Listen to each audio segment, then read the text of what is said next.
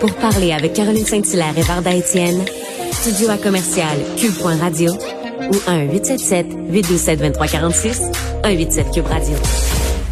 Y a-t-il équité entre le sport féminin et masculin, Varda? Non. Espère.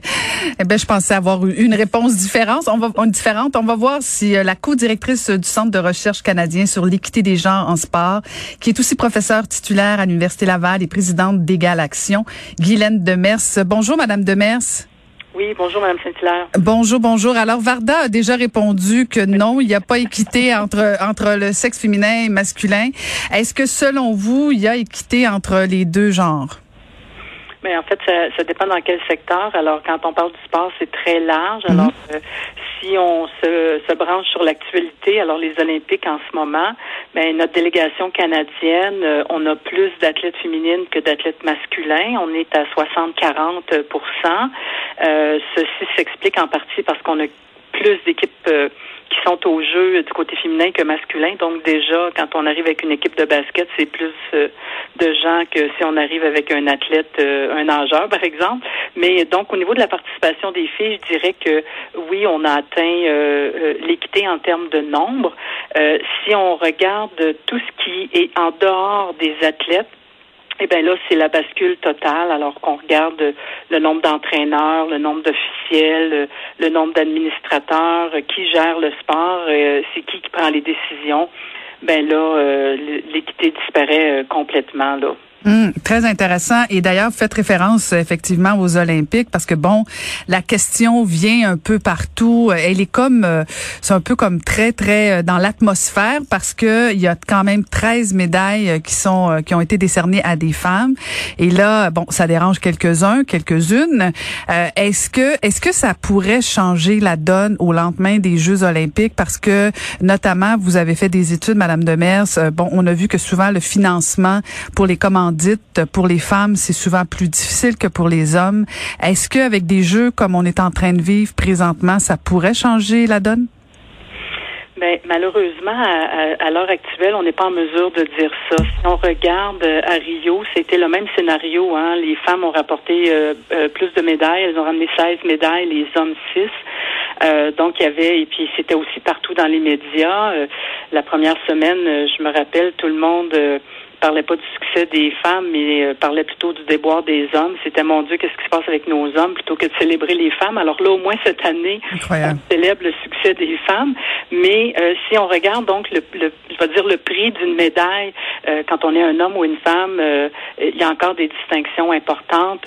c'est sûr que ce domaine-là, c'est pas mon domaine d'expertise en tant que tel, mais mais les études qu'on a démontrent encore une disparité incroyable au niveau du, du financement privé euh, quand on a euh, quand on reçoit des médailles. Alors l'exemple le, plus frappant, évidemment, c'est euh, en athlétisme au 100 mètres. Alors le champion du monde va gagner des millions en commandite, contrairement à l'athlète féminine qui elle va gagner beaucoup moins. Alors le problème en fait, c'est beaucoup un, un, problème de visibilité. tu sais, les commanditaires, ils aiment ça s'associer à des athlètes qu'on va voir beaucoup et qu'on va voir dans les médias qui sont suivis des athlètes dont on parle et de qui on parle et qui on voit, ben ce sont les athlètes masculins. Alors si on enlève la bulle olympique où là on a la chance enfin de voir du sport, féminin, c'est une vitrine fantastique, mais aussitôt que ça va être fini là, ben je vous mets au défi de trouver quelque chose euh, dans les médias euh, en dehors du tennis puis du golf. Mhm, non, effectivement, puis je, je risquerai, je risquerai même pas le défi parce que je, je suis certaine que c'est peine perdue, notamment même même dans les des chaînes télévisuelles, euh, la plupart des chroniqueurs, des journalistes sont sont masculins et on, quand on parle du sport professionnel, on parle beaucoup du sport davantage masculin.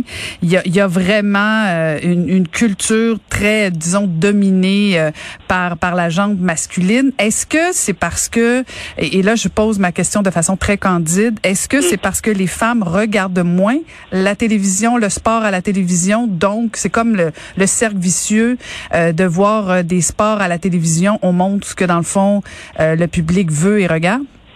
Non, ben en fait c'est ça qui qui est pas, c'est une fausse rumeur, si je peux dire, parce qu'on a fait des études sur les, les, fans de, pas les femmes, mais les fans de mhm. sport. Puis bon, un exemple très frappant, c'est le Super Bowl maintenant où dans les estrades, on est presque à 50-50. Il y a, les femmes sont des passionnées de sport de plus en plus. Et la, la fameuse réponse qu'on reçoit des médias quand on se fait dire, ben on donne aux gens ce qu'ils veulent avoir, ben c'est que si vous n'en parlez jamais du sport féminin, ben on ne crée pas non plus l'intérêt et la demande. Hein. Tu sais, c'est l'œuf ou la poule. Mm-hmm. Alors si euh, bon, euh, j'ai, bon, j'ai un exemple qui est peut-être un, peu boiteux, mais quand même qui parle, je pense. Euh, si Apple sort un nouveau iPhone, puis ils font pas du tout de publicité, puis ils en vendent pas, est-ce qu'ils vont dire, mon Dieu, les gens sont pas intéressés? Non, ils vont dire, on a mal fait notre job de marketing. Alors, je pense que pour le sport féminin, euh, si on se mettait à faire la promotion et à, et la diffuser comme on le fait pour le sport masculin, on aurait des gens qui, euh, et, hommes et femmes là, euh, qui suivraient le sport féminin autant qu'ils vont suivre le sport masculin. Et pour moi, le, si on regarde les Olympiques en ce moment, ben tout le monde, euh, vraiment, il y a un engouement pour euh, le sport féminin. En plus, nos athlètes ont du succès, fait qu'on est en mesure d'apprécier ces performances-là, qui sont euh, différentes, mais aussi excitantes que le sport masculin. Alors, oui, l'intérêt est là, mais c'est qu'on n'a pas d'opportunité de le voir. Mm. D'ailleurs, qui est en train de se passer depuis quelques années, c'est que les athlètes féminines, avec évidemment la venue des, réseaux sociaux, qu'est-ce qu'elles font? Elles font leur autopromotion. Les, les athlètes féminines ont décidé de prendre en main la promotion de soit de leur sport ou de leur propre performance et elles vont être suivies sur les réseaux sociaux. Alors euh, pour moi c'est euh, c'est aussi une autre, un autre élément de preuve qui fait que oui il y a de l'intérêt mais c'est juste que les gens savent même pas où regarder, où chercher. Euh, c'est vraiment euh, un défi pour qui veut suivre du sport féminin là, euh, sur une base régulière. Tout à fait. Et on a vu aussi, bon, on a vu la sortie de Simone Biles sur ses, ses problèmes de santé mentale. on a vu aussi des femmes, notamment en, en Norvège, sortir contre l'uniforme au niveau du handball, du, du bikini. On voit dans le fond les femmes prendre la parole davantage dans le sport. Est-ce que ça fait partie de, de cette solution-là euh, pour que ça, ça fonctionne mieux, pardon, euh, pour les femmes dans le sport? Parce que, bon, vous avez dit à certains endroits, notamment, je pense, dans une de vos études, euh, que c'est plus difficile pour une femme de faire du sport. Est-ce que cette, cette parole-là, dont on entend un peu plus, fait partie de, de la solution pour que ce soit plus facile pour, pour les filles de faire du sport? Absolument. Euh, je pense que euh, s'il y a quelque chose, un levier super puissant euh, en sport, c'est c'est certainement la vitrine que les Olympiques offrent. Et parce que les athlètes féminines tout pays confondu, là, ont des performances exceptionnelles. C'est vraiment, là, on est en mesure d'apprécier. Et ça, ça permet aux athlètes de gagner en crédibilité, je dirais, auprès du public en général, mais aussi d'autres athlètes. Et quand on voit ces athlètes-là qui sont rendus au plus haut niveau et qui osent prendre la parole et qui prennent leur place, c'est certain que ça a un effet d'entraînement et d'inspiration pour celles qui suivent et qui disent ben nous aussi on va la prendre la parole euh, et, on veut que bon quand je disais que c'était plus difficile pour les filles c'est que euh, en fait, les femmes, je devrais dire, en ben olympique, euh, quand c'est toutes les, les, barrières auxquelles elles font face, euh, que ce soit euh, entre autres, euh, bon, la pression d'un point de vue psychologique, mais aussi le harcèlement, les abus, euh, chez nous, dans notre cours, on a juste à regarder ce qui s'est passé avec notre équipe de rugby à 7, euh, l'équipe des femmes, euh, qui, qui vraiment, Rugby Canada a pas fait son travail de protéger ces athlètes-là qui ont subi du harcèlement et de la violence mhm. pendant